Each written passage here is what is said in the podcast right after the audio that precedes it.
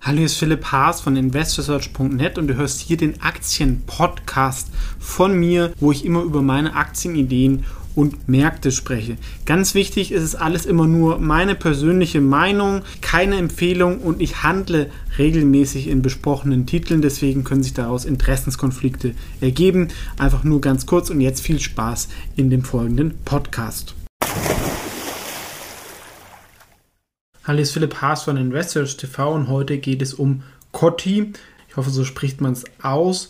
Werden wahrscheinlich viele nicht kennen, aber man wird wahrscheinlich schon mit einem der Marken dieses Konzerns in Berührung gekommen sein, denn es ist einer der größten Beauty-Konzerne der Welt nach Umsatz und auch Weltmarktführer bei der Herstellung von Parfümen. Wir werden es vielleicht auch kennen vom Friseur, zum Beispiel Vella gehört auch indirekt zum Konzern und auch vielleicht für die Damen eher Max Factor X, Riemel oder Sally Hansen. Die Firma ist allerdings in einer großen Krise.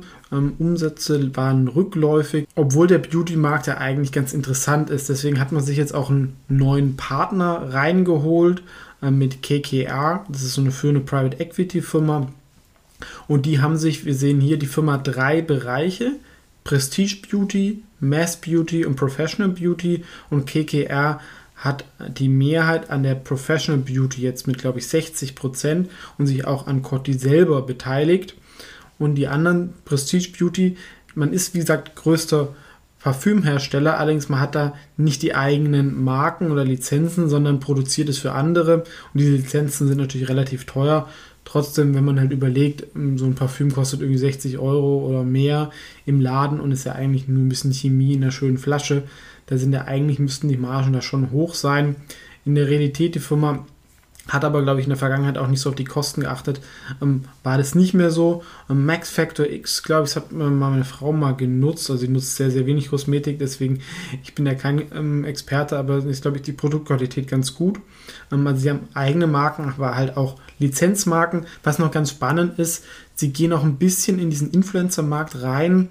Mit der Kylie Jenner haben sie eine Partnerschaft mit, mit ihrem, dem Kosmetikkonzern und sie produzieren die Produkte und jener vermarktet es. Insgesamt sind sie halt stark bei der Kosmetik, professionelle Haarpflege und bei Parfümen.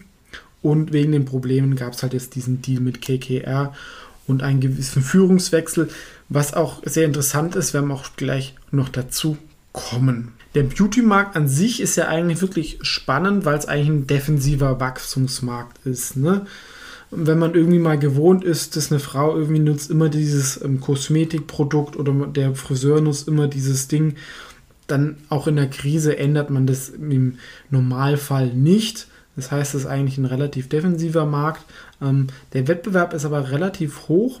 Es gibt zwar nur acht Firmen, die das so ein bisschen sich aufteilen, aber wir sehen da unten, es gibt sehr, sehr viele Marken und durch die Social Media ähm, gibt's, sind die Eintrittsbarrieren auch niedriger geworden. Ja? Wenn ich jetzt irgendwie so eine äh, Bibi oder sowas bin, dann kann ich halt meine eigene Beauty-Line irgendwie rausbringen, weil ich so eine ähm, Followerschaft habe. Die werden dann teilweise halt von diesen Firmen dann produziert. Aber ähm, es schadet natürlich den Margen von den bestehenden Marken, die die selber haben. Und generell geht halt auch der Trend halt zur Nachhaltigkeit und Online-Vertrieb was auch denen nicht immer entgegenkommt, dann halt viele bestehende Marken noch irgendwie entweder halt über die Friseure oder den normalen Einzelhandel ähm, vertrieben werden. Also die Hauptwettbewerber von Coty sind eigentlich L'Oreal, Estée Lauder und Shiseido. Aber insgesamt finde ich den Markt eigentlich ganz interessant. Die Bewertungen von den Firmen, gerade wenn man ein bisschen noch im Premium-Segment ist, wir sehen auch hier eine LVMH, ähm, aber gerade Shiseido, Estée Lauder und L'Oreal sind auch sehr, sehr hoch ähm, da ist halt diese strukturelle Wachstum mit defensivem Charakter da ist. So, jetzt die Soft-Faktoren. Ähm, warum ist, kann es interessant sein? Also, also der Peter Haaf ist der vielleicht erfolgreichste deutsche Investor der letzten 20, 30 Jahre ähm, wobei er auch nur halb Investor ist, sondern sich auch operativ die Finger schmutzig macht und deswegen die Bezeichnung Warren Buffett trifft es ein bisschen zurecht. Ich glaube, er ist gar nicht so bekannt, aber er ist der Chairman der Yap Holding. Die haben auch letztlich so eine Kaffeefirma an die Börse gebracht, hat, sind da inzwischen auch eine der ähm, zwei Weltmarktführer und haben sonst auch viel ähm, auf sogar Marken gesetzt. Also das Vermögen, das war eine normale mittelständische Firma, ähm, dann ging das in Racket Bankhieser auf und dann sind da ausgestiegen, haben dann immer sehr konzentrierte Wetten eingegangen und haben das Vermögen dieser Familie in den letzten 20, 30 Jahren massiv vermehrt. Und da ist der Peter Haaf auch selber, glaube ich, sogar zum Milliardär geworden. Ist auch nicht mehr der jüngste, aber nochmal deutlich jünger als Warren Buffett. Und diese Firma Yap Holding hält jetzt, glaube ich, um die 60% KKR um die 17 und ähm, haben jetzt ein starkes Restrukturierungsprogramm aufgelegt mit über 600 Millionen, wenn wir da pro Jahr bis 23 einsparen. Wenn das gelingt, ja, die Firma hat eine Marktkapitalisierung von 2, 2,5 Milliarden, dann kann man sehen, was das für ein Hebel sein kann. Und es ist natürlich auch die anderen, sind irgendwie, kommen Leute von wirklich Top-Leute geholt worden, was natürlich spannend machen kann. Wir sehen hier unten auch nochmal dieses von Kylie Jenner, wenn das funktioniert, es ist natürlich auch mal ja kulturell vielleicht ein bisschen unterschiedlich, aber wenn sie es da schafft, noch mit mehr so Influencern zusammenzuarbeiten, das schadet zwar ein bisschen den Eigenmarken, sonst gibt es vielleicht auch noch mal eine weitere Aufspaltung. Wir haben ja schon gesehen, ein Teil ist ja schon halb weg. Das würde vielleicht separat an die Börse kommen können, vielleicht auch bei den anderen beiden. Problem ist vielleicht ein bisschen, es könnte natürlich dann auch eine Übernahme erfolgen, wenn die Restrukturierung funktioniert. Das ist ja oft dann so. Dann lange passiert da nichts und wenn dann die Zeichen geben, dann kriegt man vielleicht irgendwie 20, 30 Prozent Aufschlag, was für das Risiko vielleicht das gar nicht wert ist, weil das natürlich deutlich mehr werden kann, wenn die Restrukturierung gelingen sollte. Hat man in der Vergangenheit aber schon mehrfach versucht. Also gab es öfter Chefwechsel. Ist halt die Frage, man hat jetzt wirklich die Möglichkeit, mal in Peter Haaf direkt zu investieren, was ich auch ganz charmant finde. Warum ist die Aktie jetzt auch so runtergekommen?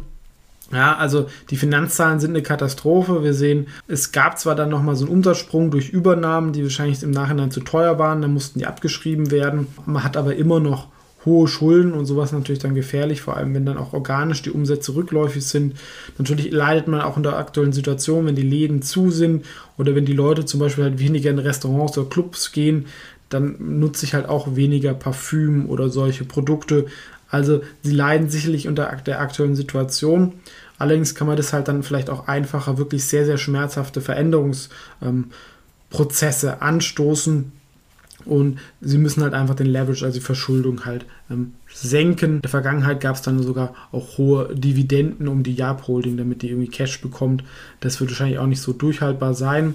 Aber ist auch ein Dividendentitel, deswegen habe ich die Aktie auch vor ein paar Tagen ähm, Disclaimer in mein Dividendendepot gekauft, wobei es eine, keine typische Dividendenaktie ist, aber da passt es noch am ehesten rein.